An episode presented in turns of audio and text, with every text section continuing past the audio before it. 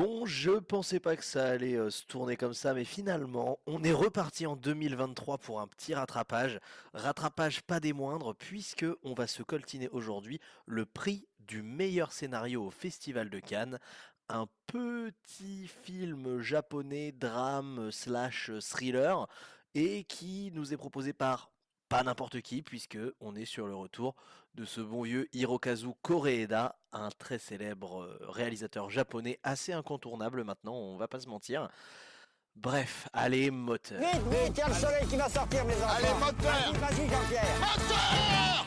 Bonjour à tous et à toutes et bienvenue dans un nouvel épisode de La Grande Toile. Encore un épisode rattrapage en cette année 2024 puisque nous parlons d'un film sorti en 2023. Un film qui a euh, été très très bien accueilli par la critique dans l'ensemble et que personnellement j'avais un peu pas vraiment prévu de voir. Tout simplement parce que même si je connais la réputation de ce réalisateur qui est Hirokazu Koreeda, qui réalise le film d'aujourd'hui, euh, et que euh, bah, je sais que en général c'est du, du lourd, et bah il faut que je vous avoue que je n'ai, je crois, jamais vu d'autres Koreeda avant celui que je viens de voir.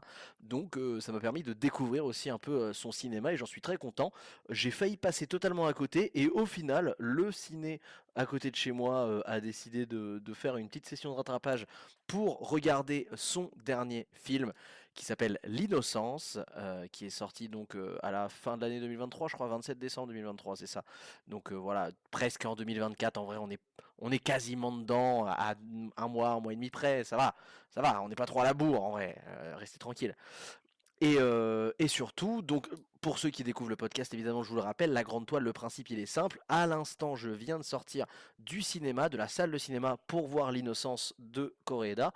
Et euh, sur le chemin du retour, et ben, en marchant et en rentrant chez moi, sur le chemin du retour, je vous raconte mon avis, ma critique, mon analyse sur le film. Et donc, comme je le disais, le film s'appelle L'innocence. Il devait, initialement s'appeler Monster, ce film.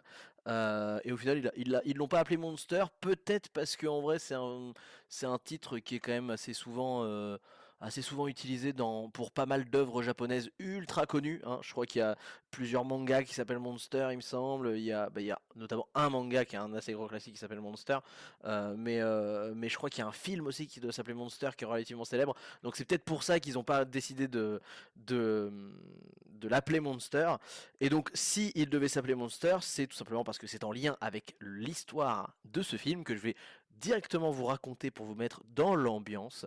L'innocence de Koreeda, ça raconte tout simplement euh, l'histoire d'un- d'une famille japonaise. Alors une toute petite famille, puisque en réalité c'est un fils qui vit avec sa mère, une mère célibataire, qui est une mère qui a euh, perdu son mari euh, il y a quelques années maintenant, qui est donc le père de, de, ce, de ce garçon. Le garçon s'appelle d'ailleurs Minato, de son prénom, Minato, tout comme le nom du daron de Naruto euh, dans le manga Naruto. Donc moi ça me fait extrêmement plaisir parce que je suis un énorme fanatique de Naruto. Et donc quand j'ai vu que le garçon s'appelait Minato, je me suis dit, oh c'est c'est un si beau prénom. Bref. Et donc, ce jeune Minato vit avec sa mère célibataire, qui essaye de l'élever tant bien que mal, et il se trouve que le jeune Minato a euh, un comportement depuis quelques jours. Alors, ça se passe dans le monde actuel, hein, ça se passe dans le Japon. Alors, je sais, je sais pas si c'est Tokyo ou si c'est une commune euh, un peu à côté et tout, mais c'est une assez grande ville quand même. C'est une ville qui a l'air active, euh, qui a l'air, euh, assez, euh, assez, euh, assez développée, etc. C'est pas un petit village, quoi. Et, euh, et donc cette mère célibataire avec euh, Minato, euh, bah, euh, remarque que son fils, depuis quelque temps, a un comportement bizarre. Il lui arrive des choses cheloues. Il a un comportement, une manière d'agir qui lui met la puce à l'oreille. Elle trouve qu'il est un peu étrange.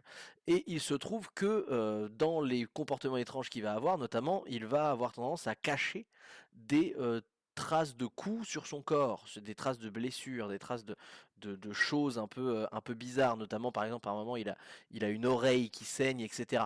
Et donc la mère célibataire qui est donc très euh, regardante de son fils, puisque bah comme euh, elle est la seule à, à s'occuper de lui, bah forcément elle est, elle est très méfiante et très protectrice. Au bout d'un moment, elle va essayer de creuser un petit peu euh, ce qui a pu arriver à son fils et va s'en suivre toute une espèce de petite enquête en fait, avec notamment un questionnement de est-ce que ce serait pas le prof de son fils à l'école primaire qui en réalité violente euh, son enfant et peut-être même ses enfants, puisque il y a un autre garçon qui est dans la classe de Minato qui également aura un comportement étrange, d'ailleurs un comportement très étrange au point que va, ils vont se considérer comme des monstres parce qu'ils sont des, aliens, des extraterrestres, des, personnages, des, caractères un peu à côté de la société qui, sont considérés comme des, comme des mecs bizarres. Et du coup, bah forcément, vous imaginez bien l'ambiance dans une salle de classe avec des jeunes enfants qui ont tendance à ostraciser littéralement les gens un peu différents et qui sont très cruels entre eux, entre les enfants. Et bah là, du coup, c'est là qu'ils vont avoir l'impression de se, de se considérer comme des monstres, et d'où, d'où le potentiellement nom de monster qui devait être donné à ce film. Et donc, le deuxième enfant qui s'appelle Yori, Yori Ashikawa, je crois, parce que c'est Minato Mugino, c'est donc le personnage principal en fait, le, fils de la mère célibataire, et le son, son camarade de classe qui est également ultra chelou et à qui il est potentiellement arrivé des trucs bizarres, et bah c'est Yori, je crois que c'est Ashikawa, mais je, je suis plus très sûr. Bref, on s'en fout. Donc il y a Yori Ashikawa, donc qu'ils appellent tous Ashikawa parce qu'en fait, faut savoir que à l'école, les les gamins entre eux et les profs, etc. s'appellent tous par leur nom de famille. Donc en fait, personne ne s'appelle. Genre par exemple, le prof appelle Minato Mugino tout le temps. il appelle Yori Ashikawa Ashikawa tout le temps. Enfin voilà. Et, donc, c'est, va s'en suivre un peu une espèce de petite enquête de la part de la mère, un peu faite maison. Et en fait, en enquêtant sur le potentiel euh, tu vois, en confrontant avec euh, la directrice de l'école, avec les autres profs, etc. Euh, et, en enquêtant, elle va se rendre compte qu'il y a une espèce d'omerta, c'est-à-dire que personne n'ose avouer quoi que ce soit, personne n'ose, enfin tout le monde essaie de rester dans le politiquement correct, à ne pas ne pas divulguer en fait les secrets qui se cachent autour de cette cette affaire bizarre et de ce comportement étrange des enfants. Et donc forcément, il va il va s'en suivre toute toute une espèce de de recherche de la mère de vérité pour savoir ce ce que ce, ce que ce prof fait subir aux enfants. Et donc, je, je, je dois m'arrêter là pour ne pas vous spoiler le, scénario, parce que comme je l'ai dit en intro, mais c'est la palme d'or, enfin pas la palme d'or, mais la, récompense du meilleur scénario au Festival de Cannes, et c'est pas pour rien, puisque va s'enchaîner toutes sortes de rebondissements et de retournements de situation dans l'enquête autour de cette, cette petite affaire qui paraît tout à fait euh, qui paraît tout à fait moindre en fait dans l'histoire de la ville, mais qui en fait euh, va s'engouffrer dans un enchevêtrement de plein de situations par rapport à chaque euh, personnage, qui va nous faire comprendre mieux en mieux ce qui se passe. Et notamment pourquoi le scénario est excellent, c'est parce qu'il utilise un, un trope scénaristique qui en vrai est assez, assez connu et assez commun, c'est-à-dire qu'il nous fait voir une situation sous trois points de vue différents. Ce qui fait que du coup, bah, on, va avoir les, les, biais en fait de compréhension de, chaque personnage de manière très très très différente. Et à chaque fois qu'on a un point de vue différent, on va revoir les mêmes scènes qu'on vient de voir, mais comme on a le point de vue de l'autre personnage, on a un élément en plus pour comprendre toute l'intrigue. Et moi, je trouve que, alors évidemment, c'est pas quelque chose de, novateur en termes de scénario, parce que euh, c'est des trucs qui ont été très faits. Par exemple, y a, je crois qu'il y a plusieurs épisodes de How I Met Your Mother. Alors, moi, je suis un grand fan de How I, Met Your Mother, pardon. Euh, et, il y a deux, trois épisodes, je crois, de, de cette série qui, euh, qui utilise ce procédé narratif de manière super créative et ça marche à fond. Il y a aussi le merde, putain, le dernier. Ah, le Ridley Scott, là, comment il s'appelle? Donc, pas Napoléon, mais celui qui l'a fait avant Napoléon avec avec Adam Driver. Putain, comment il s'appelle ce con? Attendez, je il, me faut, il me faut une anti-sèche. Le dernier duel, pardon. Le dernier duel, il me semble, alors, je l'ai pas vu, hein, mais on, m'avait pitché un peu le truc. malheureusement, je suis passé à côté, mais, mais il me semble que c'est pareil, c'est une histoire de viol et le, les faits qui se sont passés sont racontés sous trois points de vue différents. Et ben là, on est vraiment sur le même principe totalement. Et, et comme je disais, c'est un trope scénaristique qui est fait souvent, mais c'est un trope scénaristique qui, quand il est très bien fait, est super agréable, je trouve, à voir et, ça te tient en haleine tout le long. je vais vous pas, je vais pas vous mentir, j'avais extrêmement envie de chier pendant cette séance. Là, je vous raconte tout dans ce podcast. hein. On est entre nous, les gars. Il n'y a pas de. On est vulgos, on est, euh, on est chill. Il y a, y a pas de. On fait pas de manière, etc. On s'en fout. hein. Et, euh, et j'avais extrêmement envie de chier dans, ce, dans cette séance et tout. D'ailleurs, faut me, faut que je me note euh, pour la prochaine fois. Il faut que j'arrête de manger avant d'aller au ciné parce que sinon c'est terrible. J'ai trop envie de chier. Et le problème, c'est qu'en fait, il y a eu vraiment un moment où je me disais bon, allez, vas-y, je vais, je vais, je vais aller au chiottes et tout. J'en ai rien à foutre. Et en fait, je n'ai pas pu partir au chiottes parce que comme à tout moment on pouvait switcher d'un point de vue à un autre, et ben le fait de rater ne serait-ce que 5 minutes d'un moment où ça switch sur le point de vue de quelqu'un d'autre, ça aurait pu potentiellement me faire décrocher. Et j'avoue que le, le, la manière que le, que le scénario a de te disséminer les, petites, euh, les petits éléments d'enquête au fur et à mesure pour comprendre quelles sont les relations entre les personnages, quels sont les vrais secrets que chaque personnage euh, euh, cache, parce qu'en fait, il n'y a pas que le prof et les élèves qui cachent quelque chose, il y a aussi la, directrice qui a en fait aussi un passé trouble, etc. etc. et en fait, tous les, comportements s'expliquent par un entrecroisement de, euh, plusieurs situations et de plusieurs, de plusieurs politiquement corrects qui leur empêchent de, comprendre pourquoi. Et donc moi je ne pouvais pas décrocher de l'écran parce que j'avais envie, j'avais grave envie de savoir ce qui, ce qui se passait. Et je pense que c'est le gage d'un scénario de qualité parce que c'est un scénario qui sait te donner suffisamment, euh, mais en, très petite quantité. hein, il te parsème en fait légèrement d'indices pour que tu puisses comprendre par toi-même, mais en même temps il limite de manière très habile ces indices pour qu'il y ait toujours une espèce de petite zone de mystère qui t'excite et qui te donne envie d'en voir plus jusqu'à la fin du film. Et, du coup, je comprends totalement pour ce qui est de la partie scénario, la, récompense qu'il a été donné, parce que même si c'est un trope scénaristique assez classique dans l'idée, et bah c'est super bien fait. Et en plus, c'est une histoire qui est vraiment touchante parce que le secret qu'il y a autour, euh, moi j'avais peur que ça tombe dans le, la violence un peu vulgose de, euh, euh, tabassage d'enfants, etc., etc. En fait, c'est un peu plus nuan- nuancé que ça, un peu plus émotionnel, un peu plus trouble, un peu, plus gris. Et, du coup, en fait, tous les personnages qui ont tous leurs secrets, leur, leur, leur petit, bah, leur petit vécu auparavant et qui cachent euh, de- dans, leur, euh, dans leur coin, et ben en fait, du coup, tous ces personnages sont très touchants à leur manière parce qu'ils ont tous des très bonnes raisons et du coup, c'est pour ça qu'ils sont très convaincants. C'est parce que les personnages sont très bien écrits, ils ont tous une très bonne raison de cacher euh, une partie de, l'énigme.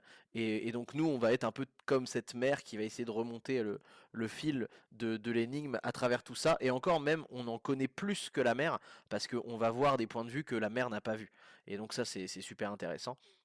Donc partie scénario, c'est impeccable. Partie réalisation, euh, j'ai déjà vu des extraits de ce que faisait Koreeda auparavant et, euh, et j'ai l'impression que c'est plus ou moins toujours la même réalisation, c'est-à-dire avec euh, la, manière de filmer le Japon qui est quand même très souvent assez traditionnel. Il, montre souvent un côté modernité et tradition à- en même temps dans, le Japon. C'est un truc qui est assez c'est un peu cliché, mais souvent on dit que le Japon c'est une destination de voyage entre modernité et, modernité et tradition. Euh, et, euh, et typiquement, je trouve que Koreeda, dans sa manière de filmer, c'est exactement ça. Il, imprime cette, cette facette du Japon de entre modernité et tradition, et il le fait très bien. C'est assez esthétique, assez sobre. Euh, je, je trouve pas que ce soit magnifique.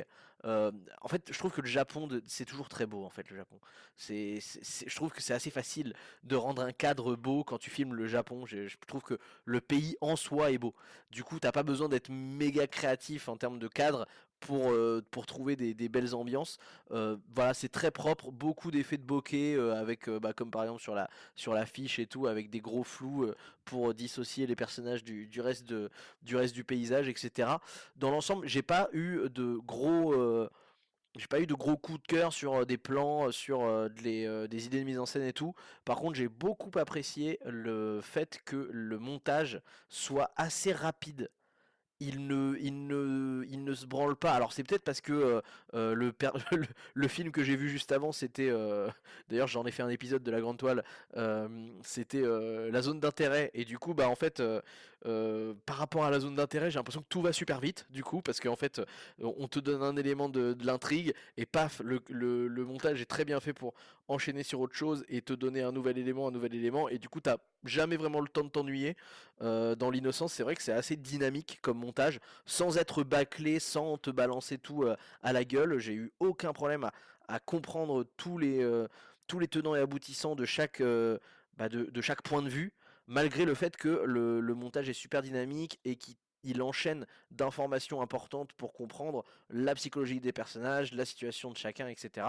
Donc j'ai beaucoup aimé le fait que ce soit pas un montage qui se branle un peu, parce que euh, je pense que si tu commences à jouer à ça avec un scénario qui demande quand même beaucoup de contenu et de te donner beaucoup d'éléments clés pour à la fois être suffisamment bah, conscient de ce qui se passe pour que tu sois excité à l'idée de, découvrir le mystère, et en même temps qu'il t'en donne pas suffisamment et qu'il en garde sous, la, sous le pied pour que euh, le, le, climax arrive vers la fin. quoi.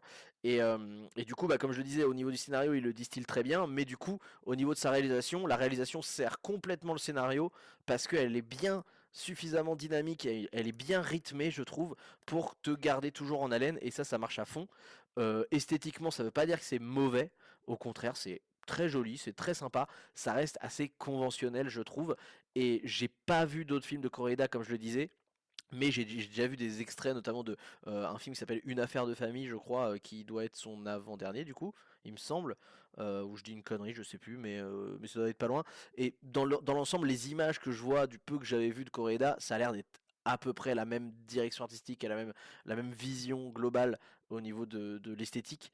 Euh, donc là-dessus, il n'a pas réinventé la poudre. Mais en même temps, je pense que c'est pas la, c'était pas le, but du, projet, contrairement à, comme je le disais, euh, la zone d'intérêt que j'ai vue, qui du coup a une rythmique super lente, super pesante, qui parfois est même un peu ennuyeuse, tellement elle est, elle est longuette et lourde. Euh, bah, du coup, forcément, c'est parce que ça n'avait pas grand chose à raconter, donc ça peut prendre le temps de d'étirer ces scènes. Euh, là, du coup, bah, forcément, euh, en comparaison, j'avais l'impression que tout allait à 1000 km/h. Mais, mais ça allait vite, mais je, tiens à, appuyer là-dessus, ça allait vite, mais sans que ce soit désagréable, sans que ça nous perde. Ça allait vite, mais de manière plaisante. On, sentait qu'on avançait et qu'on avait des éléments probants. Et pas, euh, pas qu'on te balançait un peu tout et n'importe quoi et que tu décroches complètement. Quoi. Donc non, là-dessus, GG de fou. Aussi, élément très sympa, c'est la musique, les ambiances au niveau de la musique sont en fait, c'est fou parce que le montage prend pas trop son temps en réalité. Il est assez dynamique, mais malgré tout, et notamment grâce à la musique, il arrive à t'installer de l'ambiance. Il arrive à, garder du rythme tout en ayant une belle ambiance sympa, un truc qui, est agréable à regarder, qui, s'enchaîne bien et, qui dit des choses aussi de, bah la psychologie des personnages et de la vision et de la situation grâce à la musique. Et la musique, c'est assez touchant parce que à la fin, il y a eu un gros euh, hommage en fait euh, à la fin du film il y a un, carton qui s'affiche avec euh, en l'honneur ou à la mémoire de Ryuichi Sakamoto qui est donc Ryuichi Sakamoto bah, le, mec qui a fait la musique de l'innocence. Ce qui est fou c'est que l'innocence est sorti fin 2023 et Ryuichi Sakamoto est décédé pendant l'année 2023 donc je pense que c'est le le un des derniers, voire le dernier projet sur lequel Sakamoto a bossé. Donc c'est assez beau euh, que, ça soit fini comme ça et que, que l'œuvre et l'artiste soient sortis un peu euh, ensemble. Euh, Ryuichi Sakamoto, pour ceux qui connaissent pas, c'est quand même un assez gros musicien, compositeur de musique et je crois qu'il a été acteur aussi et, notamment, il, a fait beaucoup de musique pour le cinéma, euh, donc euh, très respecté, un gros nom, et, euh, bah, son, apport sur l'innocence est vraiment très très sympathique et ajoute une belle, une belle touche de poésie que j'ai beaucoup aimé, sans se branler la nouille, et ça j'aime beaucoup, ça fait plaisir, les films qui se branlent pas dans leur propre miroir, parce que ça c'est un peu l'angoisse à chaque fois. Si on veut aller un petit peu plus, plus loin dans l'analyse, et ça va être un peu mon dernier point sur l'innocence, euh, si on veut aller un peu plus loin dans l'analyse de, ce que ce film raconte, en fait ce film raconte, je vous, je vous ai dit le mot-clé plusieurs fois au début de la, critique et, de l'analyse, euh, ce film raconte le politiquement correct au Japon, qui, euh, de ce que je connais de la culture japonaise, est un vrai problème. C'est un vrai, euh, truc qui est, vraiment compliqué à gérer et qui mène à plein de situations assez étranges et assez même triste, voire glauque parfois, c'est que le Japon a tendance à cacher absolument toutes les situations qui sont politiquement incorrectes et à faire comme si elles n'existaient pas. Ils ont un peu une espèce de, de, politique de, de, l'autruche, quoi. Et donc, typiquement, là, dans, dans l'innocence, le moment où la mère commence à taper sur la table et à sortir cette espèce d'affaire potentielle de, de, maltraitance sur des enfants, et eh ben, s'instigue toute cette atmosphère de censure complète euh, qui est typiquement japonaise de pas de vagues tu ne fais pas de vagues et quand il y a des vagues qui sont faites, on va essayer de les cacher sous la table, sous le tapis le plus possible et de faire en sorte que ça ne fasse pas de vagues, quitte à ce que ce soit au détriment de toutes les victimes qui essayent de s'exprimer et qui sont complètement censurées. Et eh bah tant pis, euh, le but dans la société japonaise, c'est de ne pas sortir du rang. Et évidemment, à travers cette espèce de, petite histoire qui est, euh, qui, est, qui est une histoire à petite échelle en réalité, parce que c'est une histoire entre, entre allez, une mère, son enfant, euh, le professeur de, d'école primaire, à la limite la directrice et quelques autres professeurs autour, mais c'est pas une histoire qui est globale, qui englobe, qui, qui englobe toute une frange de la population, pas du tout. Là, on est vraiment sur typiquement une micro-histoire sur des individus précis, mais qui en fait nous dit tellement long de plein d'autres histoires qui ont pu arriver à cause de justement cette politique de, euh, du non-dit, de cacher les choses et de, euh, de rester dans le politiquement correct. Donc voilà, c'est un truc à savoir sur le Japon qui est typique et qui du coup fait que quand tu le sais, ça résonne encore plus euh, cette, cette, situation.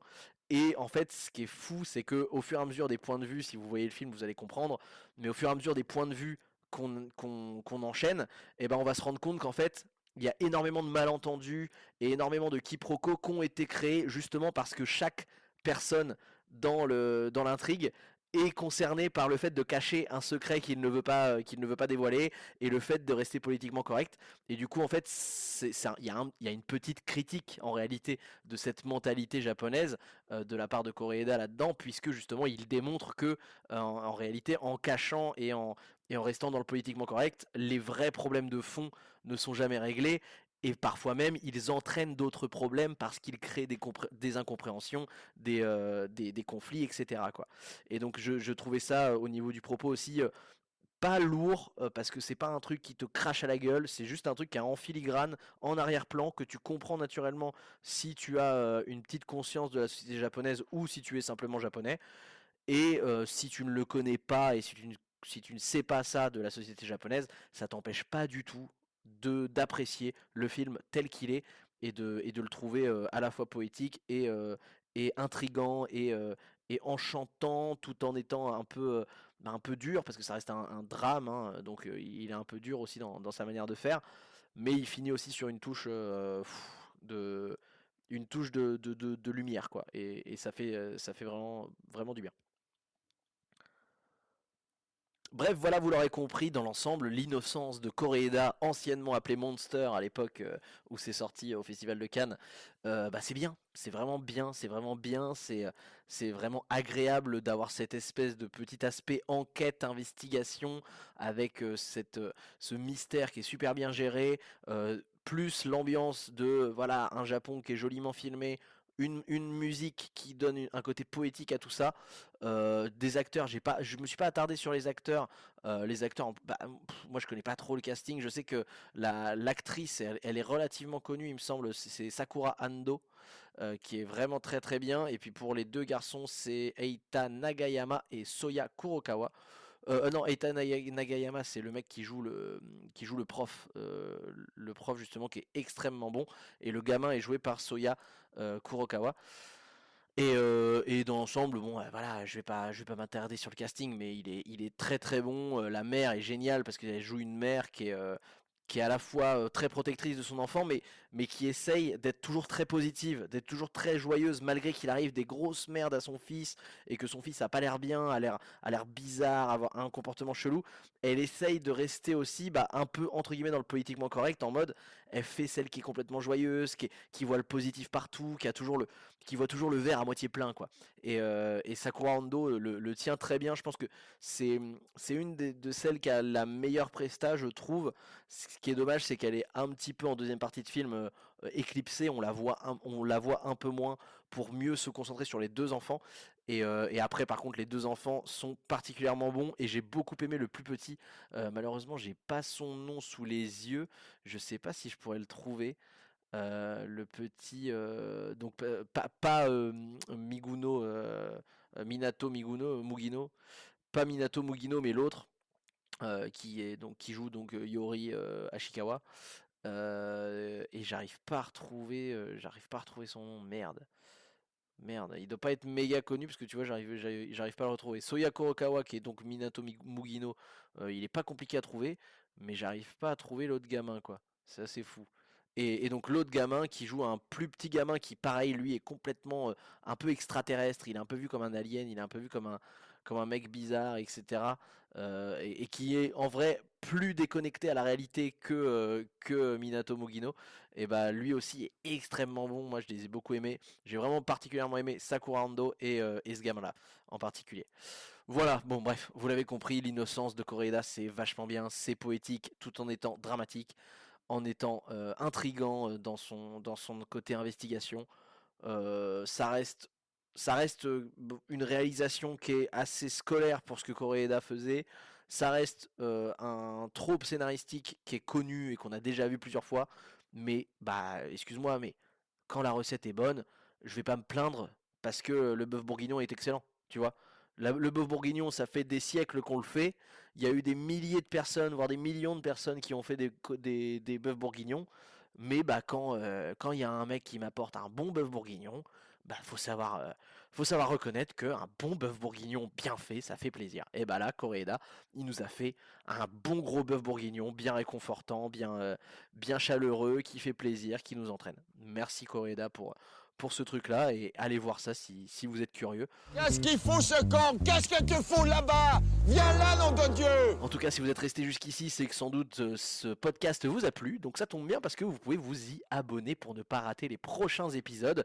Si vous voulez connaître mon avis sur les prochains films qui sortent au cinéma, etc. En général, je vais au ciné euh, deux à trois fois par semaine. Donc il y a tout le temps des épisodes qui sortent assez souvent. La meilleure chose pour vous, pour pas le rater, c'est comme je l'ai dit, de vous abonner sur vos plateformes de podcast préférées. Apple Podcast, euh, Podcast Addict, euh, Spotify, etc. Vous pouvez même activer la cloche sur certaines applis. Ça vous permet d'avoir une petite notif. Comme ça, bah, vous êtes notifié dès euh, la sortie d'un prochain épisode. En général, ils sortent soit le lundi, le mardi, le mercredi, le jeudi, le vendredi à 7h30 du matin. Ça peut être un de ces jours-là dans la semaine. C'est un peu la surprise. Donc, N'oubliez pas de mettre la cloche. Euh, si vous voulez aussi nous soutenir parce que vous avez envie que le podcast soit plus visible, vous pouvez mettre une bonne note, vous pouvez mettre 5 étoiles sur Spotify et toutes les autres. Euh, je crois qu'Apple Podcast aussi, vous pouvez le faire.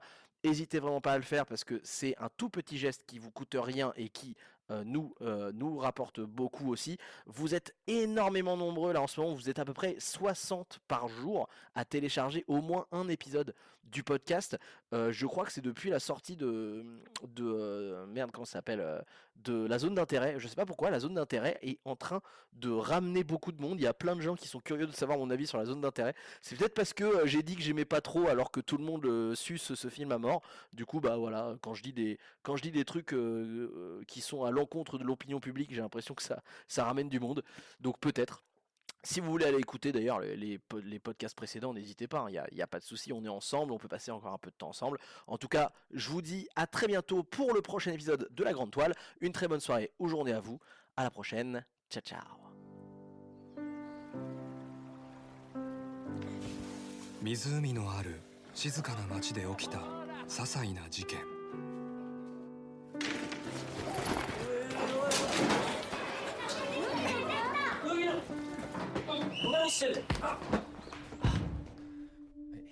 それはよくある子供同士の喧嘩に見えた。ごめんなさい